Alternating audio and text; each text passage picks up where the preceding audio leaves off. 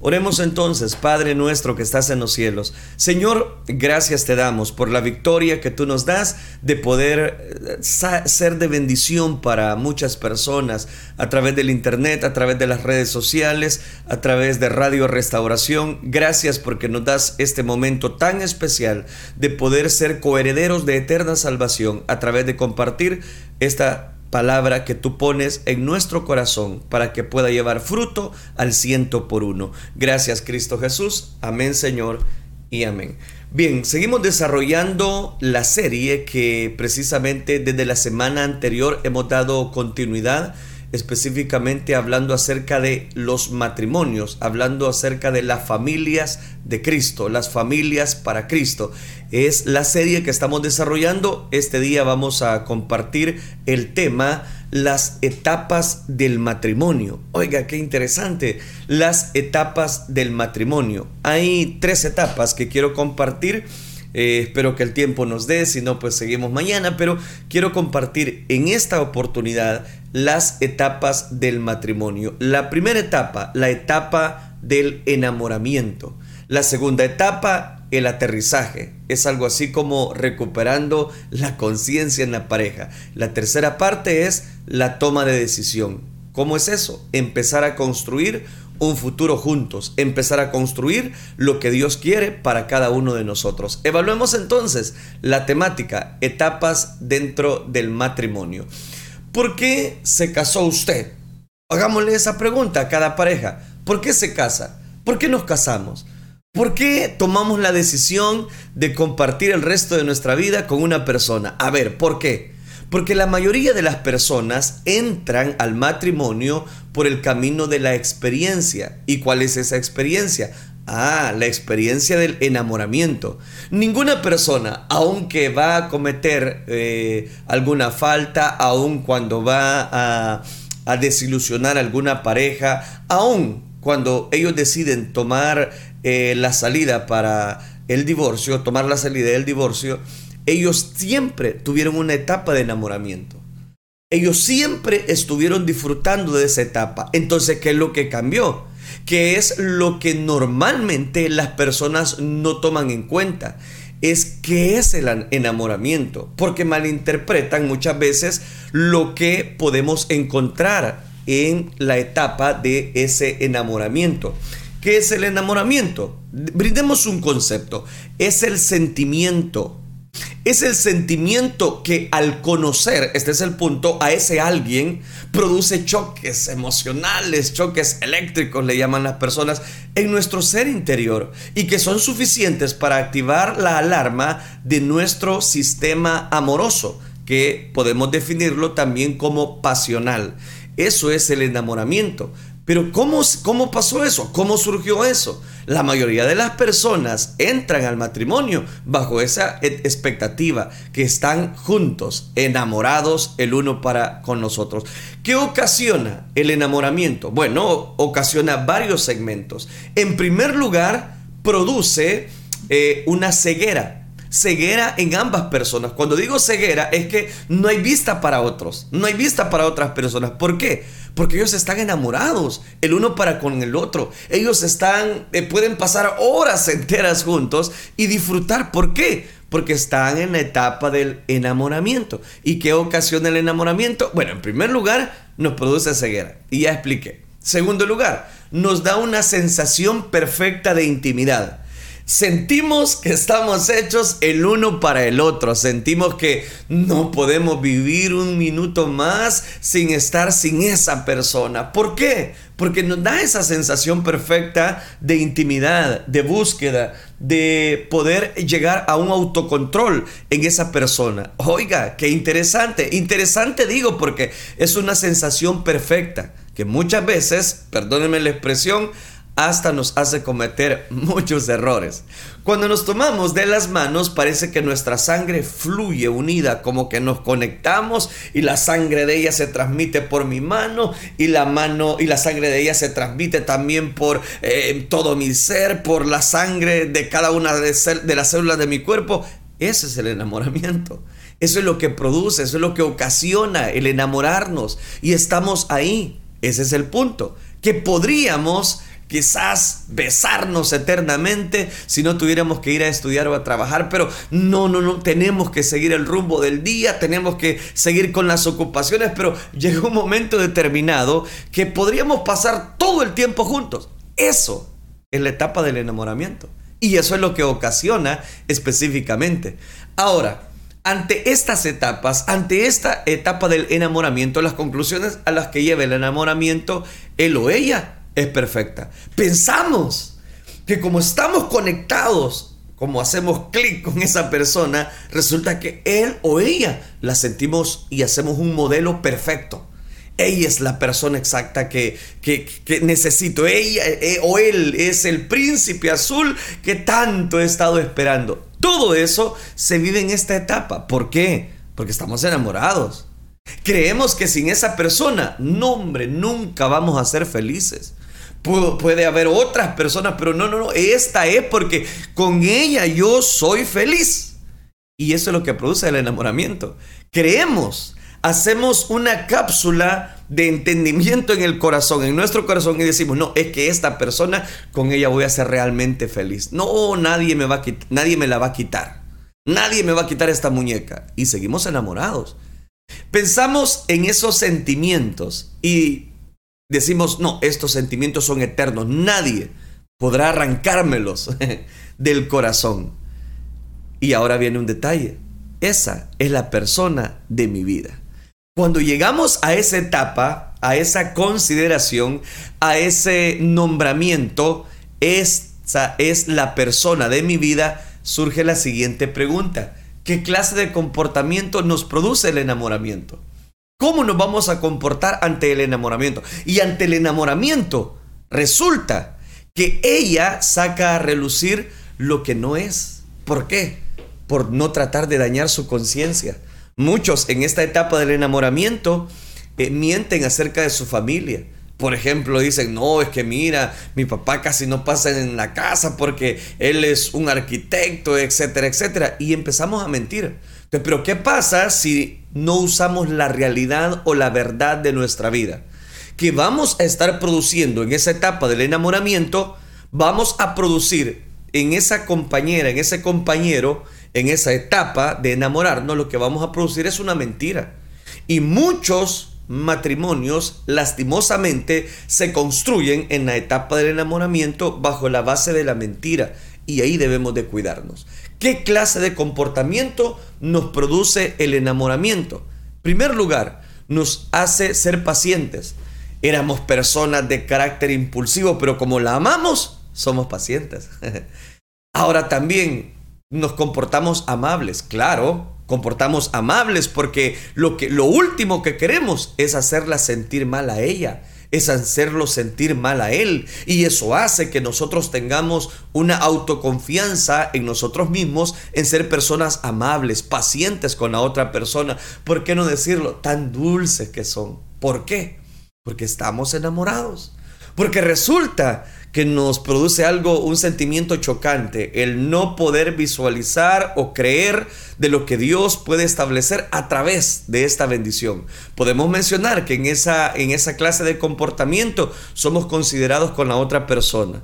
De, de, pronto sentimos que ya la otra persona ya no es igual, se está alejando a causa de los estudios, a causa de la universidad, a causa de su trabajo, pero como estamos enamorados, seguimos considerando seguimos siendo respetuosos, seguimos siendo serviciales para con él o para con ella, porque de esa manera sabemos que el enamoramiento nos hace comportarnos y cambiar todos aquellos panoramas a los cuales antes nos habíamos aferrado. Somos puntuales a las citas, no, si es que no dejamos que nadie precisamente eh, eh, le haga esperar mucho a esa persona, no, tengo que ser puntual.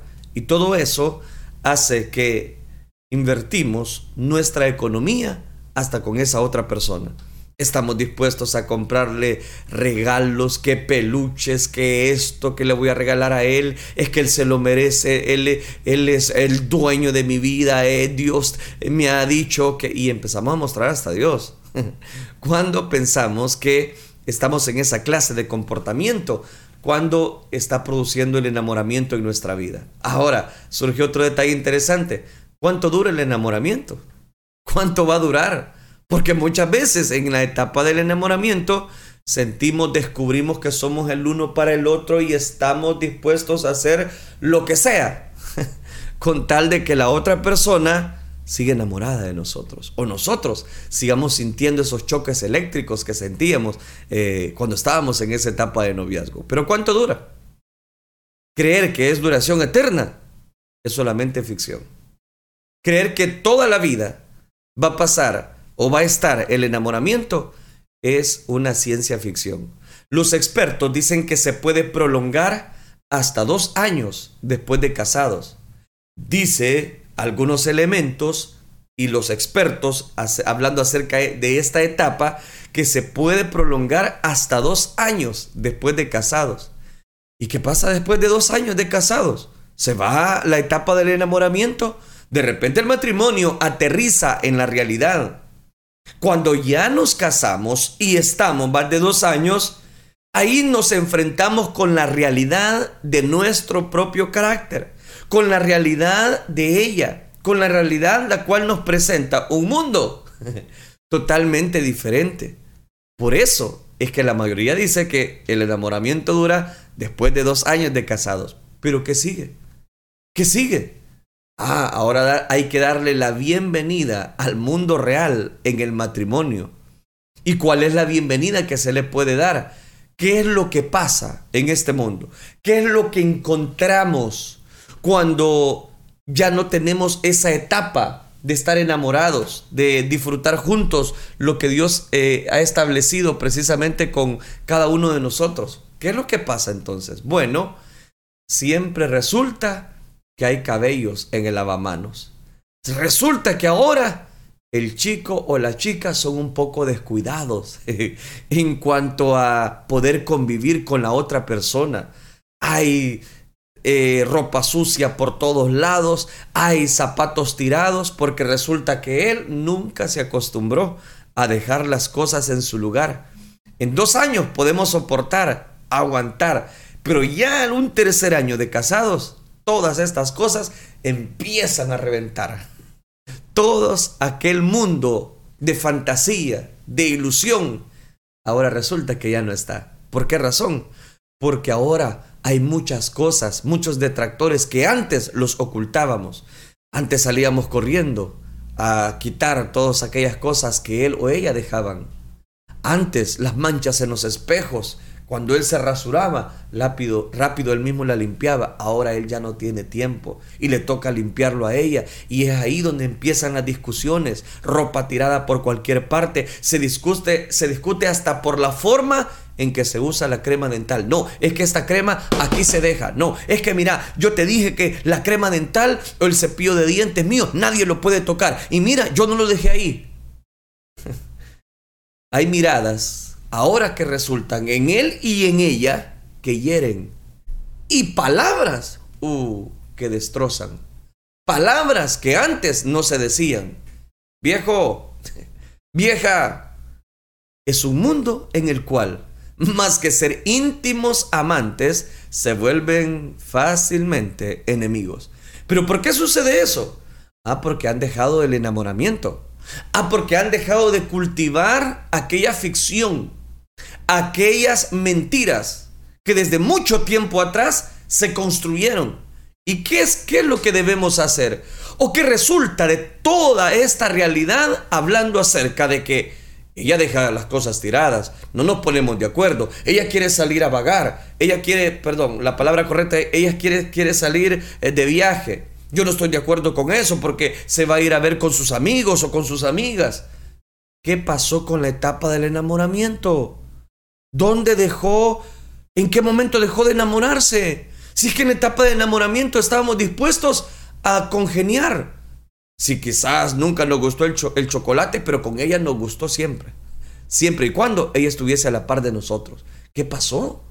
Ya no está en el enamoramiento. Un problema es la información errónea. Es construir el matrimonio en base a una mentira. Es construir una irrealidad de lo que yo soy es construir, es hacerle creer a ella que yo soy el macho alfa, que yo soy, dice ella, esa persona, Miss Universo.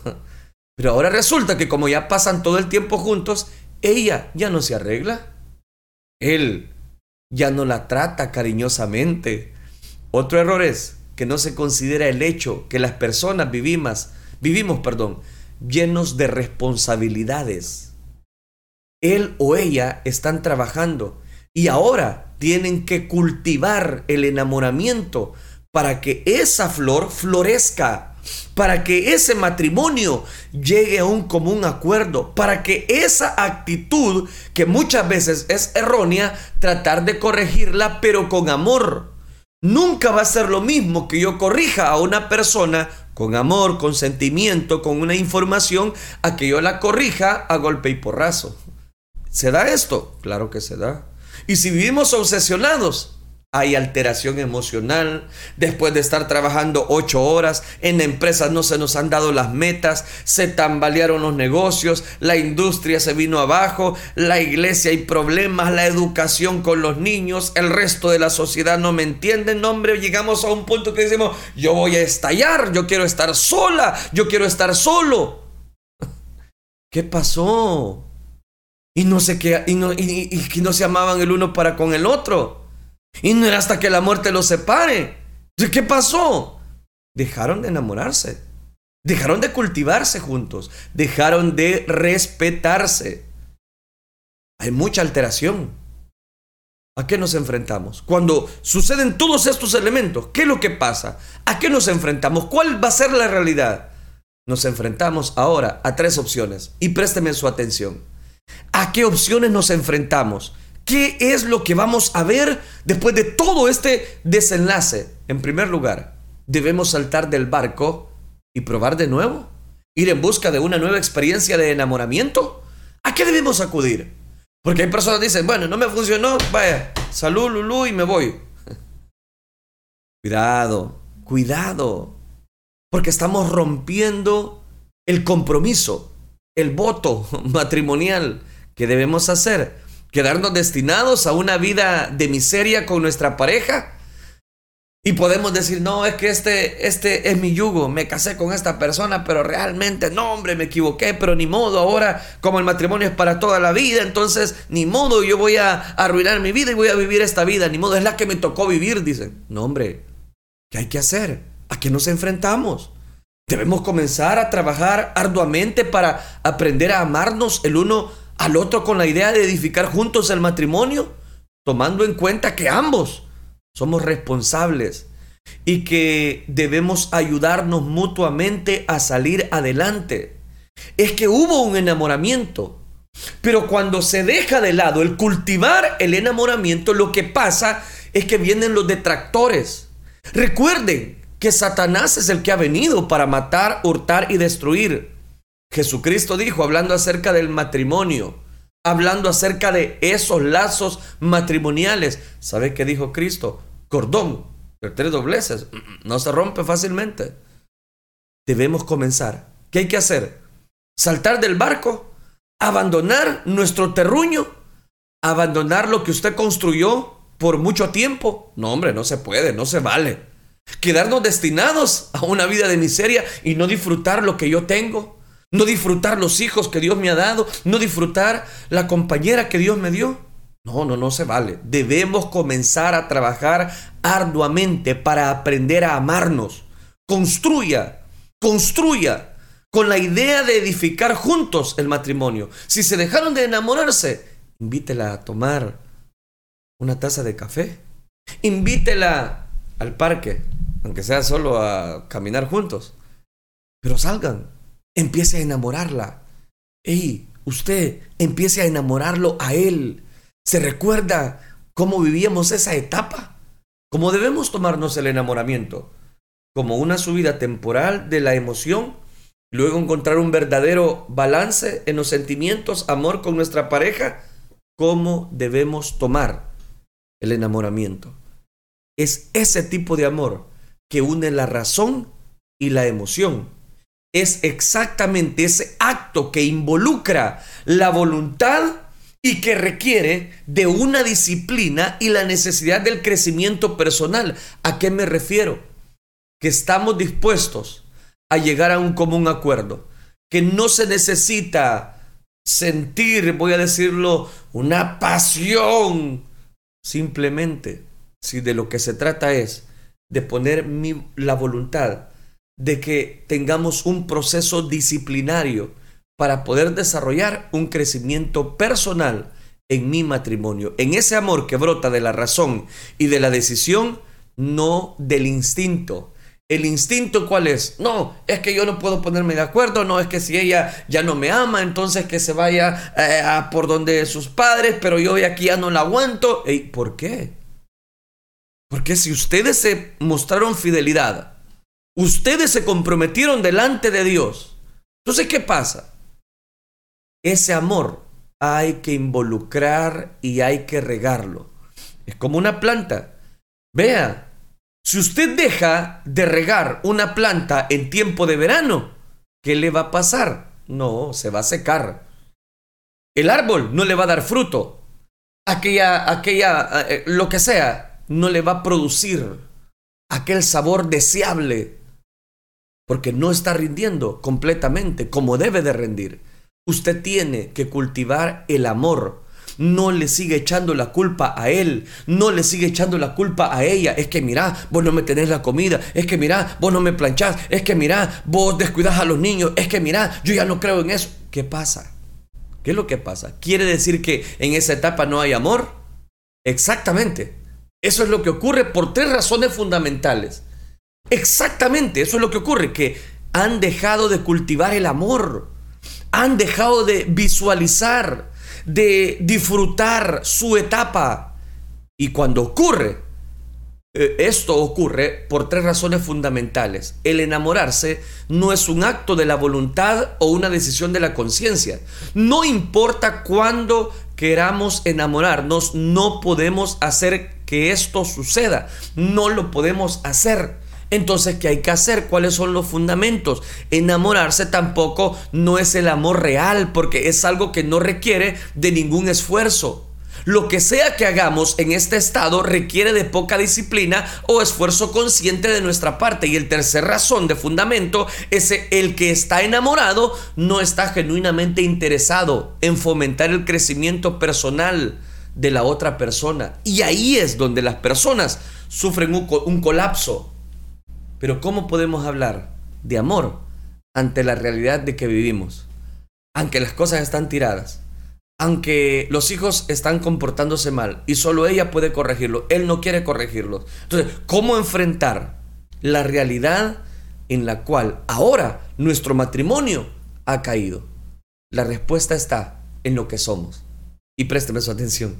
La respuesta está en lo que somos, en la esencia natural de nuestra humanidad, en la esencia de lo que usted y yo podemos ser. Somos criaturas con voluntad propia para decidir, para amar, a pesar de las situaciones adversas. Si la etapa del enamoramiento finalizó, ¿qué es lo que queda? Si somos criaturas con voluntad propia para decidir, entonces yo tengo que decidir por ella. Yo tengo que decidir amarla, respetarla, valorarla, cuidarla, protegerla. Y eso me va a llevar a mí a ceder en mi carácter, a ceder en aquellos elementos que yo sé que últimamente no he puesto diligencia. Y, han venido los choques.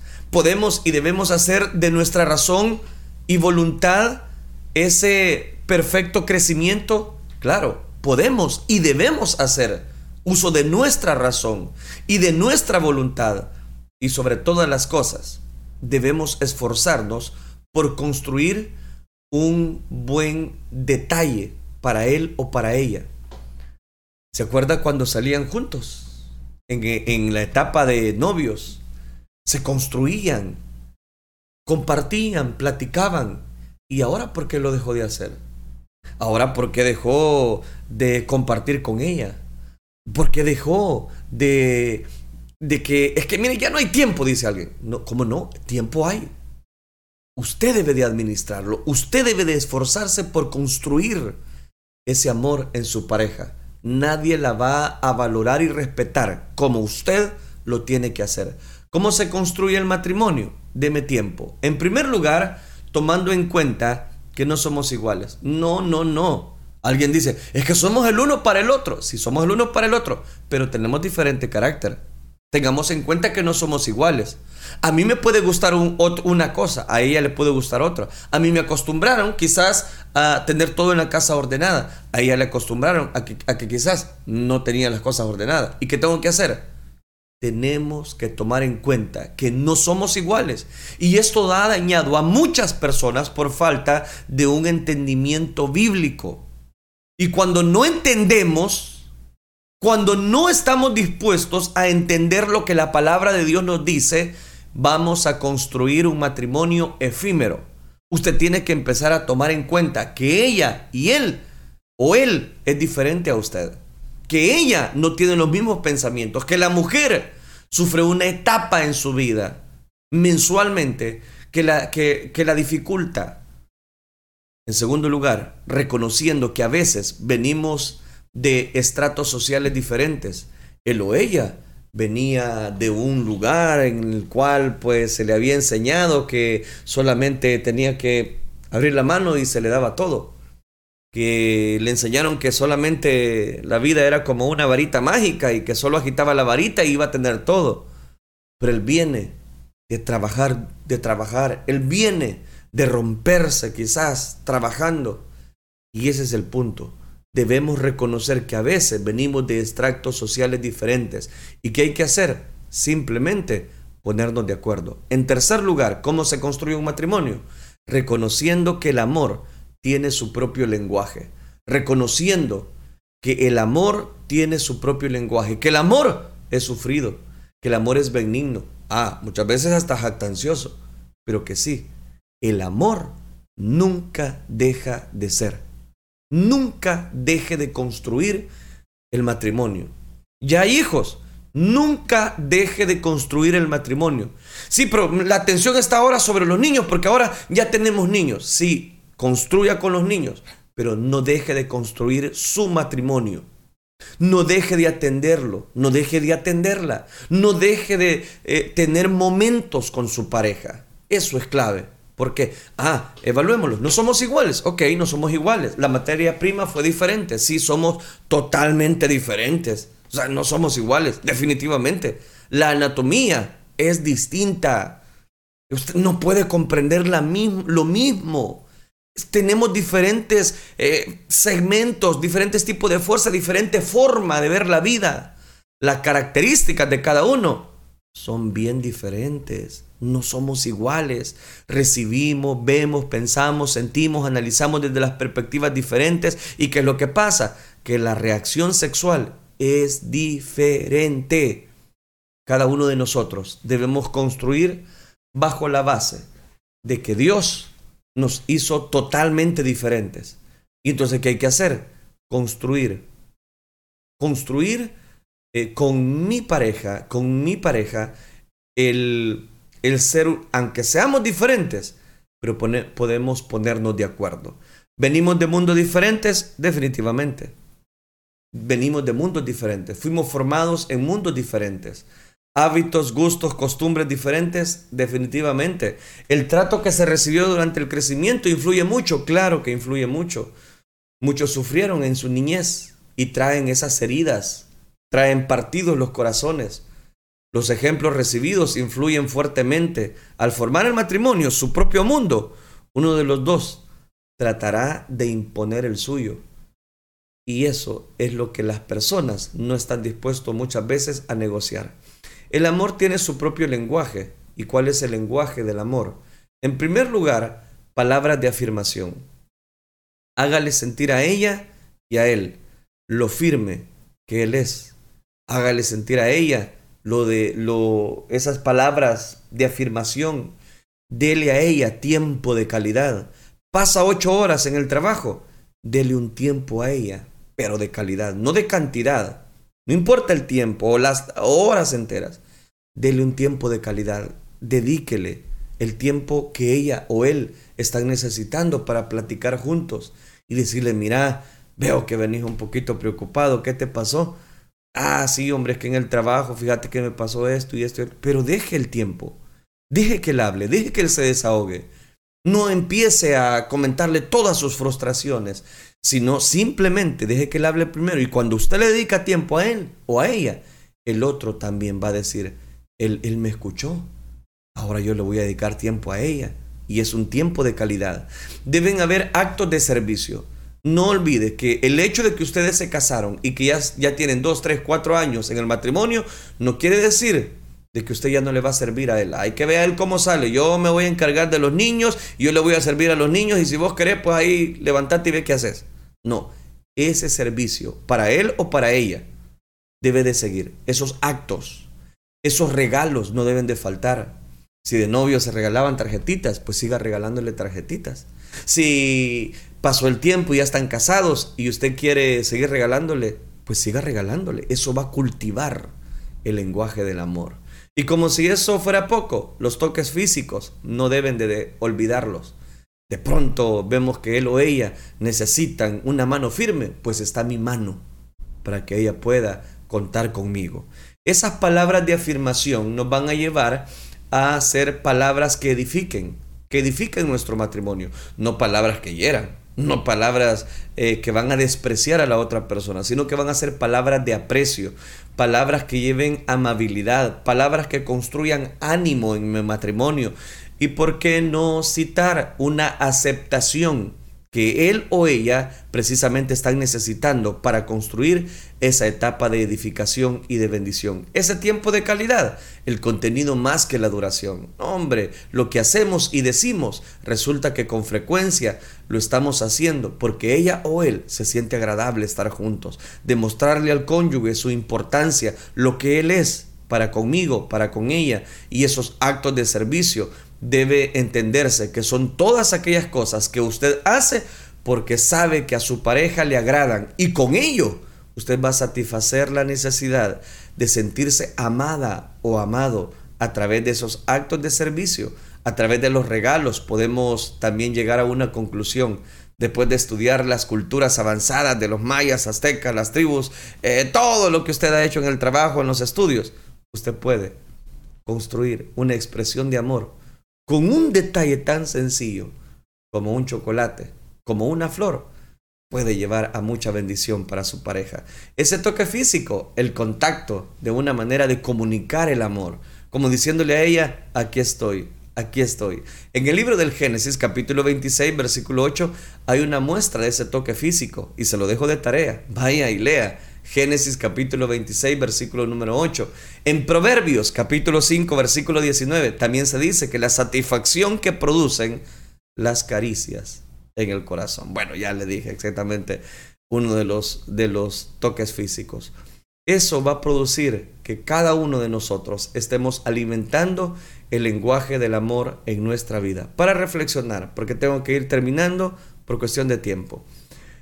Prefiero que compartas conmigo unos pocos minutos ahora que vivo y no una noche entera cuando muera. Cuán importante es reconocer que hoy que tenemos nuestra pareja, nuestros hijos, podamos compartir con ellos unos pocos minutos, pero de calidad, no de cantidad, de calidad, y no una noche entera, cuando aquella persona ya no esté con nosotros y nos toque derramar lágrimas muy tristemente. Segundo aspecto para reflexionar en estas etapas del enamoramiento o etapas del amor. Prefiero que estreches suavemente mi mano ahora que vivo y no que apoyes todo tu cuerpo sobre el mío cuando ya muera. Cuando ya no estemos, ahí para qué. Hoy, en vida, usted regálele una flor, ella la puede ver, pero ya muerta para qué. En vida, regálele esa flor que tanto ella le ha pedido.